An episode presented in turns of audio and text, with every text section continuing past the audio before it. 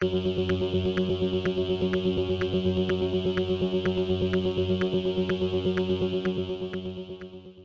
y caballeros, bienvenidos a 10 a 15, un podcast donde se habla de películas y se un lapso de 10 a 15 minutos. Yo soy Ángel y en este episodio doble tanda voy a estar hablando de Bardo, False Chronicle of a Handful of Truths, o Bardo, Crónica Falsa de unas cuantas verdades, y de la serie documental Harry y Meghan. Ambos proyectos están disponibles en Netflix, así que sit back, relax, que 10 a 15 acaba de comenzar.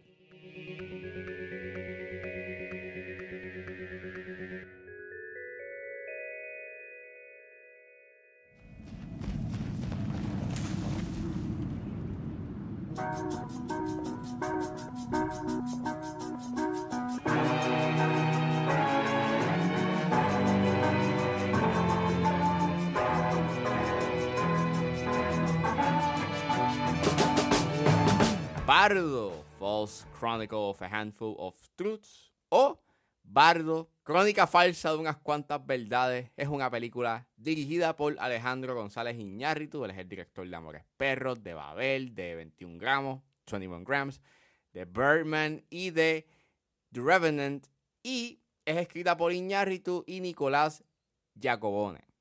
Y el elenco lo compone David Jiménez Cacho, Griselda Siciliani, Jimena La Madrid, Iker Sánchez Solano, Luis Coturrier, Luz Jiménez, Andrés Almeida y Clementina Guadarrama. Y trata sobre un aclamado periodista convertido en documentalista que se va en un viaje onírico e introspectivo para reconciliarse con su pasado, el presente y su identidad mexicana. Esta película estrenó en el Festival de Venecia este año y la recepción ha sido un tanto mixta. Ha habido gente que le ha gustado y ha habido gente que piensa de que es una obra bastante pretenciosa y eso es bastante este común en el cine de Iñárritu. Hay gente que piensa que su cine es un tanto pretencioso y yo tengo mis issues con su cine, pero a mí overall me gusta. Like, a mí me gusta mucho Amores Perros, me gusta mucho Babel, a pesar de que hay gente que no le gusta esa película, en mi caso a mí sí me gusta. Eh, y, en el caso de las últimas dos películas que él ha hecho, que es Birdman y The Revenant, son películas que están buenas o que por lo menos técnicamente sí se ven bien y que narrativamente tienen una promesa, pero mi gran problema con esas dos películas es que Iñárritu pues es un director que le gusta eh, poner bastante obvio sus temas que él quiere hablar. Y en cierta forma como que él no le da el espacio a la audiencia de poder interpretar pues los temas que él quiere pues hablar en sus en, esas dos películas. Y, y, el que exponga los temas que él quiere hablar como que en esas dos eh, en esas respectivas dos películas pues en verdad como que me molesta porque es como que pues mano dale espacio a que la gente pues pueda interpretar lo que tú quieres decir. Y entonces redunda bastante en lo que él quiere decir sobre los respectivos temas de esas dos películas y termina siendo un tanto annoying. Aquí en Bardo, eh, sí llega a ser obvio con sus temas y sí llega a caer un poco en ese aire pretencioso, pero yo no te puedo negar que es un filme que me gustó mucho y que sentí que fue bastante genuino. Y en verdad, eh, en este caso, no me molestó tanto sus temas obvios porque, o sea, la obviedad en sus temas porque la excusa está en que esto es dentro de la psiquis del personaje principal. Y, mano, me encanta mucho cómo Iñárritu en esta película, pues él, él utiliza elementos surreales y bien oníricos para básicamente sí presentarte estos temas, pero a la misma vez también te está presentando otros temas que están ahí para que la audiencia pueda como que eh, interpretar y pueda como que analizar después de haber visto la película. Y hay tanto nuance y tantas capas de profundidad en esta película con las imágenes que Iñárritu presenta eh, en este filme que, mano, son bien hermosas, son son poderosas y emocionales. Y, o sencillamente son bizarras, porque hay momentos en esta película que son sumamente bizarros y tú te quedas como, ok, esto pasó. Pero este, la película constantemente, y eso es algo que me gustó mucho, que a pesar de que dura 2 horas y 39, es una película que te mantiene bastante alerta porque ese elemento surreal te hace cuestionar lo que está pasando en la película. ¿Está sucediendo verdaderamente o esto es como que dentro de la imaginación del personaje principal? Y la verdad y la ficción se difumina bastante, que te hace cuestionar bastante lo que tú estás viendo en pantalla y tú estás como, pero espérate, ¿qué es verdad? ¿Qué es fantasía? Y está bien interesante como que ese, ese elemento de, de que tú no sabes qué es lo que está pasando o qué es lo que verdaderamente está pasando. Y Mano, me encanta cómo, pues, aquí en esta película, pues, te están hablando de la identidad nacional, de la migración, del privilegio, del arte, de cómo Silverio, que es el personaje principal, que es el personaje que interpreta este Daniel Jiménez Cacho, pues básicamente está como que cuestionándose su verdadera identidad, porque él lleva tiempo eh, viviendo en los Estados Unidos y es como que, como que la primera vez que regresa y a sus raíces, a México.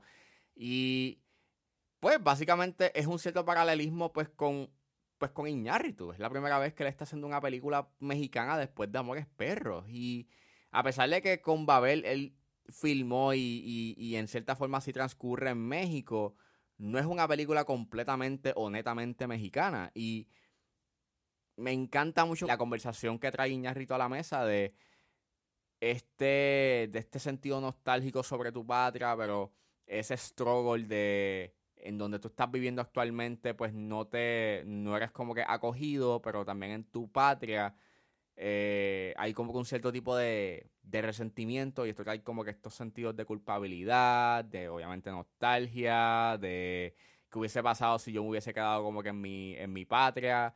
Y es bien interesante, en verdad, es una conversación sumamente hermosa, como él lo presenta en pantalla. Y en verdad, termina siendo una, conversación bastante genuina por parte de, de Iñárritu, que en verdad como que lo aprecio bastante. Tienes un excelente elenco, todos actúan sumamente bien. Aunque sí ese elemento surreal está sumamente bien implementado, creo que hay una escena en específico que no era necesario ese elemento surreal eh, y hubiese sido como que mucho más poderoso a nivel emocional. El CGI es un tanto cuestionable porque eh, mayormente con estas secuencias en donde aparece como que un bebé en CGI, el resultado es un tanto uncanny. Y hay una escena en específico en donde el personaje de Silverio como que baja de estatura y el resultado también resulta ser un tanto uncanny porque la cabeza sigue estando del mismo tamaño pero el cuerpo es mucho más chiquito. No sé si ese era el resultado que ellos querían, pero no sé se vio un tanto extraño. Fuera de esas dos cosas, tienes un final sumamente excelente con un excelente, con un giro que yo no me lo esperaba. Y en verdad resulta ser un final bastante sólido, melancólico, pero sumamente hermoso. Y, mano, ¿verdad? Me sorprendió mucho esta película. No me esperaba que me, que me gustase tanto. Y qué bueno, qué bueno que me gustó mucho Baldo. Este, véanla, es una película hermosa. Y espero Espero que la nominen para los Oscars, por lo menos este, en la categoría de mejor película extranjera.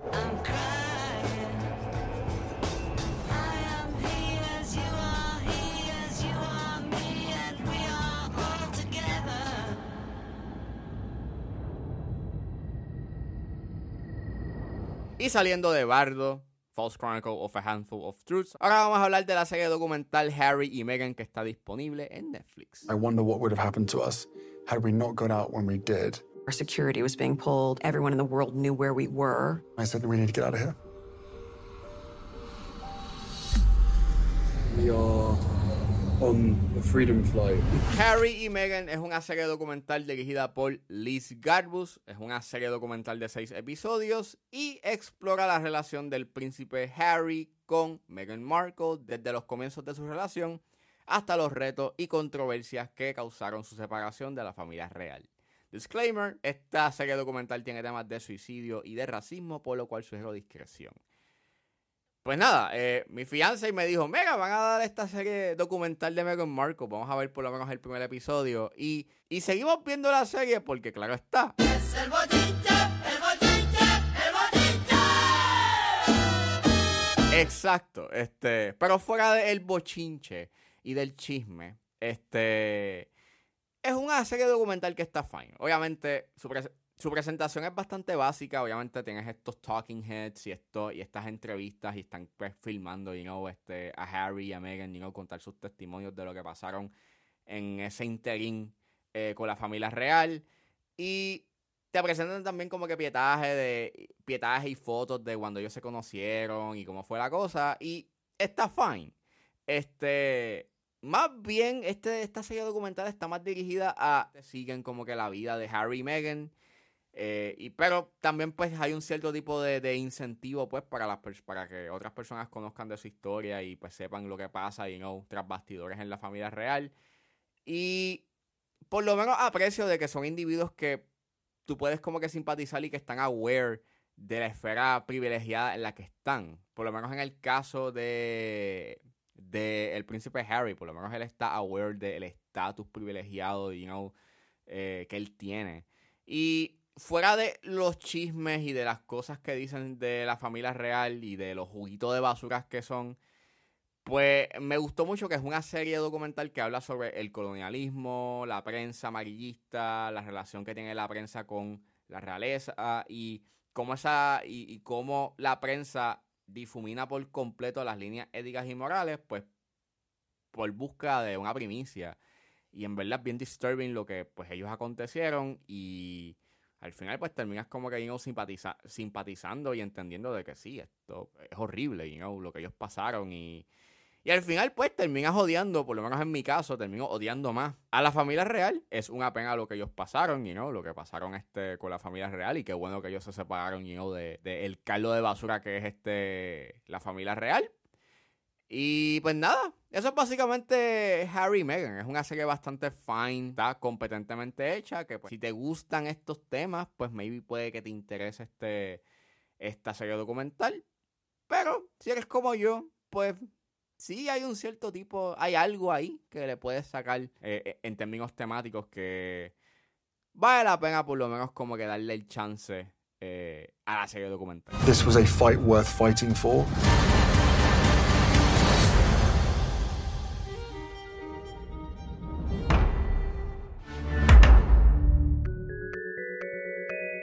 Eso fue todo en este episodio de 10 a 15. Espero que les haya gustado. Suscríbanse a mis redes sociales. Estoy en Facebook, Twitter e Instagram con Recuerden suscribirse a mi Patreon. Con un solo dólar pueden suscribirse a mi Patreon y escuchar los episodios antes de su estreno de 10 a 15 y a 4x3.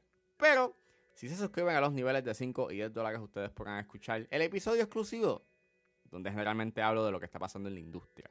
Me pueden buscar en la plataforma como Ángel Serrano o simplemente escriban patreon.com slash 10 a 15.